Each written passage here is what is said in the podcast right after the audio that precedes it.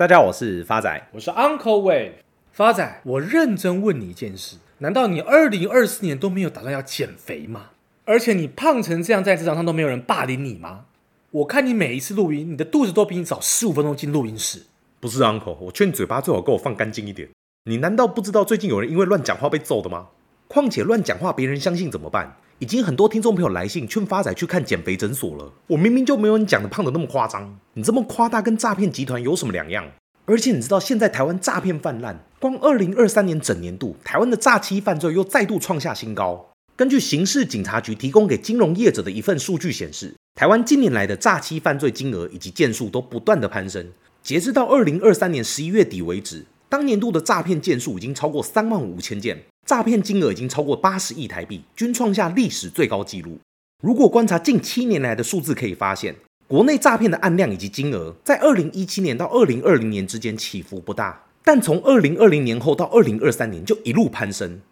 像金管会公布，从去年四月到十一月，非法投资的诈骗广告就有将近快一万五千件以上，其中光是十一月就有将近四千五百件，创单月以来最高纪录。尤其是刑事局还有进而提供二零二三年三大诈欺案以及诈骗金额供金融业者参考，结果名列第一的就是投资诈骗，占比高达三成之外，投资诈骗金额更是高达五十亿元。同样名列前三大的诈骗还有网络购物诈骗以及诱骗民众解除分期付款的手法诈骗。金管会也指出，赖群主假称提供高获利标股资讯，劝诱民众投资港股或台股，或以电话推荐标股。以及简讯提供网络连接方式，再不然就是推荐民众安装假投资平台的 APP，宣称该 APP 可以插队强买涨停股票，并保证获利来引诱投资人先买到涨停股，接着劝诱投资人继续加码，直到投资人发现受骗汇款已拿不回来为止。甚至还有类似投资电话，诓民众投资购买未上市的股票，宣称该股票即将 IPO，上市上柜以后股价可以翻好几倍。确实，有些股票 IPO 后获利可观，但它的中签率非常低。大家可以想一下，为什么有人对你那么好，非亲非故，却可以让你不用抽签就直接购买即将上市上柜的股票？有钱赚自己不赚，反而还让别人分一杯羹。再更进阶的诈骗，还有由行销公司包装成潜力股，欺骗民众看不懂财报及产业趋势，内容信以为真。但这类的未上市股票，其实都是很多没人要的水饺股。刑事局也指出，全国有将近九成以上的民众曾经收到诈骗简讯或电话，受害者不分年龄及职业，年轻的也有，年长的更多，其中更不乏高学历的人士。像近期就有传出，台积电的一群工程师惨遭自己人诈骗，甚至还要出动公司的法务来处理这件事情。近期就有新闻报道，台积电一名林姓的工程师离职后成立不动产公司，宣称除了本业之外，还放款给中小企业赚取高额利息。以年息十二个 percent 当做诱饵，陆续招揽四千人投资，其中不乏台积电的前同事，吸金金额超过六十五亿新台币。经检调发现，嫌犯从头到尾都没有把钱拿去放款，而是用来购买自己的豪宅、名车、精品包。去年因为无力支付利息，遭到被害人提告，最后这件案子才被爆出来。值得一提的是，这位主嫌曾经担任护国神山台积电的工程师。但发现与其想赚大钱的梦想不符，于是铤而走险，创立诈骗集团，利用他在台积电的人脉，吸收同事担任旗下业务，并继续向台积电的其他员工吸金。不少人一次就投入数百万甚至数千万元，甚至还拉亲友加入，其中受害人数以及金额庞大，甚至惊动台积电的主管阶层，打算请台积电的法务部门严拟提告。而今年，除了台积电的员工以外，近期又传出全台前三大的知名虚拟货币交易平台。ACE 王牌交易所涉嫌诈欺，上周才被新北市刑警大队查起。该公司的负责人以及合伙人家中被扣回了现金超过一亿元。警方表示，三年以来，这家公司用假广告诓骗数百名投资人，投资毫无价值的虚拟货币。上周除了扣回现金以外，还有其他虚拟货币换算台币也超过一亿元。根据调查显示，该公司利用 Instagram、Meta、X 等社群媒体广发投资广告。以话术诱使不特定的被害人投资他们推出的虚拟货币，宣称这些虚拟货币将会在国外知名交易所上市，届时可以迅速致富，甚至还提供有公信力的 ACE 交易所让虚拟货币上架，提高这些货币的可信度。ACE 交易所以资讯落差进行诈骗，谎称虚拟货币是最新科技，再以知名的虚拟货币比特币的涨幅为例，大肆吹嘘部分虚拟币具有变现价值。不仅未来看涨，还有极高的报酬，并且还有专业的团队带盘操作。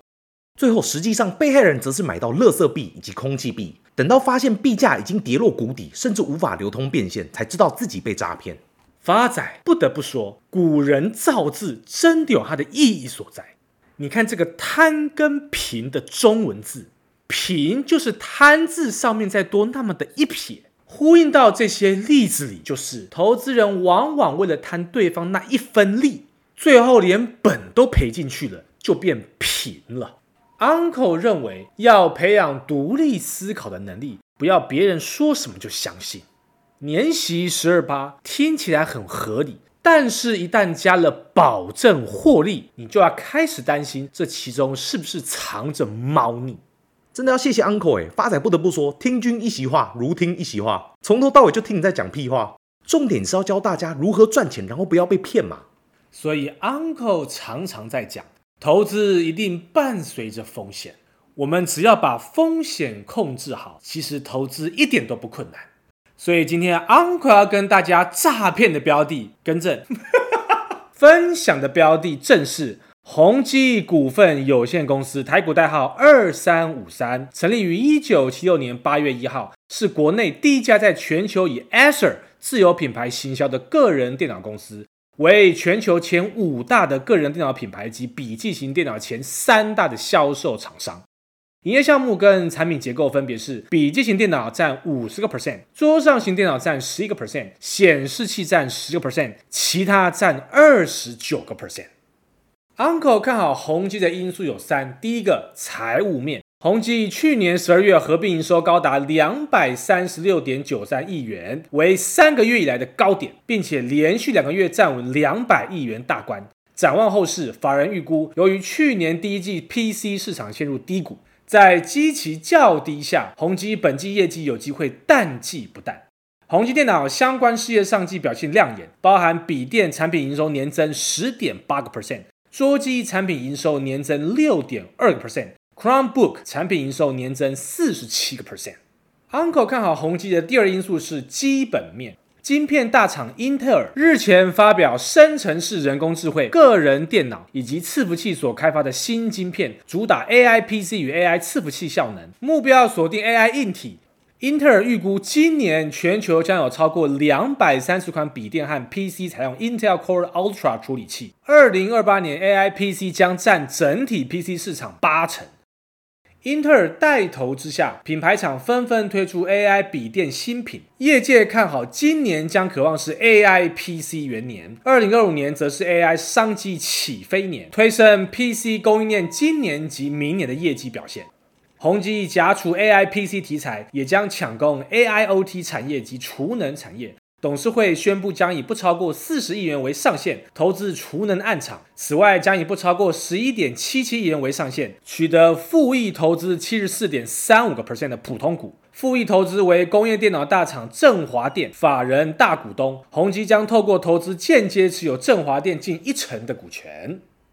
再者，宏基泛亚营运总部总经理侯之源指出，去年印度市场未受景气冲击，缴出二十五年来绝佳的漂亮成绩单，一举跃升仅次美国的宏基第二大市场。宏基在印度设工厂制造超过二十年，印度制造成为宏基抢下当地政府标的一大利器。为了扩大印度制造，宏基将印度厂作为生产 PC，并联手当地合作伙伴制造笔电及 PC 等产品。更找来宏基子公司安图斯在印度生产大尺寸显示器，进一步将印度制造销往东南亚及其他国家。至于印尼，宏基业绩持续增温，已在商用市场夺下霸主地位。而宏基布局的双印彩相同策略，瞄准笔电组装业务的印尼厂，扩大与在地供应合作伙伴。侯志远也吐露，印尼厂去年底产能塞爆，今年要加速扩充一倍的产能来抢商机。侯志远也表示，乐观看待二零二四年泛亚区的表现。他说，二零二三年业绩基期较低，目前来看，宏基泛亚区营收重返年成长不是问题。而研调机构预估今年 PC 出货量成长五个 percent 至十个 percent，宏碁泛亚区力求赢过市场平均值，挑战双位数的成长。整体而言，商用业务是稳住宏基泛亚区今年业绩的基本盘，电竞领域则会持续发力，增加市场渗透率。一般消费性 PC 则有 AI PC 话题，希望能带动换机潮。第三个 Uncle 看好的因素是技术面。假如未来宏基的股价有回落至三九点五以下，那么将会是非常甜蜜的买点。未来将有机会反弹至的目标价是五十三元，预期报酬将近还有三十四个 percent。最后是回复我们听众朋友的时间，第一位是我们的新朋友 I love Uncle 的留言。Uncle 发仔，你们好，想请教两位，信贷还款金额在确定不影响生活的情况底下，今年想要贷款来进行投资，目前想针对未来的绿电进行长线投资，如大雅、中心电，是否适合今年长线投资的标的？亲爱的新朋友，I love Uncle，你好，我也爱你，看谁要你爱啊？基本上，Uncle 建议有牵扯到贷款的投资，都要以有稳健配息的标的物为主。尤其是信用贷款，牵扯到每个月本息摊还的金流支出，这在未来往往都是看不见的风险。但是您假如是用现金投资，Uncle 一样精算的两个合理的价位给您做一个参考：大雅二十八点二五，中心店八十元以上，给您做个参考喽。Uncle 在此做个总结。饭可以乱吃，但是话不可以乱听。台湾诈骗连年创新高，在许多社群媒体的渲染之下，我们很容易就迷失了投资的方向。投资切记求稳不求快，假进弄破网。大家一定要切记，贪字的背后就是贫字。谢谢大家，我是 Uncle Wave，我是发仔，我们下次见。